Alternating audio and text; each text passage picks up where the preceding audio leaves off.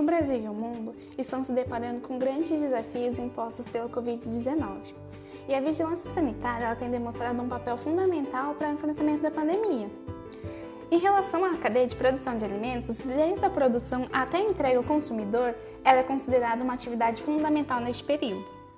Sendo assim, mesmo que os alimentos sejam considerados improváveis veículos de transmissão da Covid, considera-se fundamental o atendimento às boas práticas de fabricação, assim como a manipulação de alimentos neste momento, de forma a continuar a garantir a entrega de alimentos seguros à população brasileira.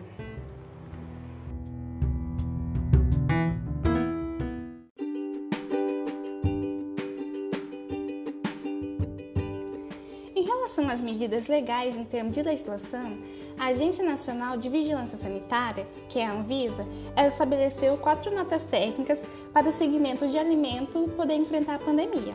Sendo assim, a nota técnica número 18 e 48, ela dispõe sobre a COVID-19 e as boas práticas de fabricação e de manipulação de alimentos.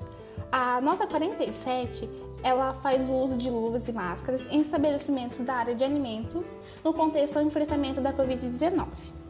Já a nota técnica número 49, ela dispõe sobre orientações para o serviço de alimentação com atendimento direto ao público durante a pandemia da Covid-19.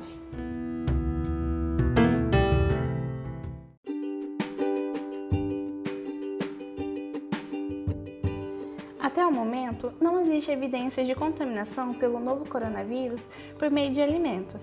O cumprimento das boas práticas de fabricação garante a entrega de alimentos seguros e reduz o risco da disseminação da Covid-19 entre os trabalhadores envolvidos na cadeia produtiva. Então, caso o trabalhador esteja infectado ou com suspeita de Covid, ele deve comunicar à direção ou aos seus superiores para afastá-lo de suas atividades e adotar as medidas recomendadas pelo Ministério da Saúde. Então, o distanciamento dentro das instalações de produção e processamento, quando possível, ele deve ser de pelo menos um metro entre os funcionários.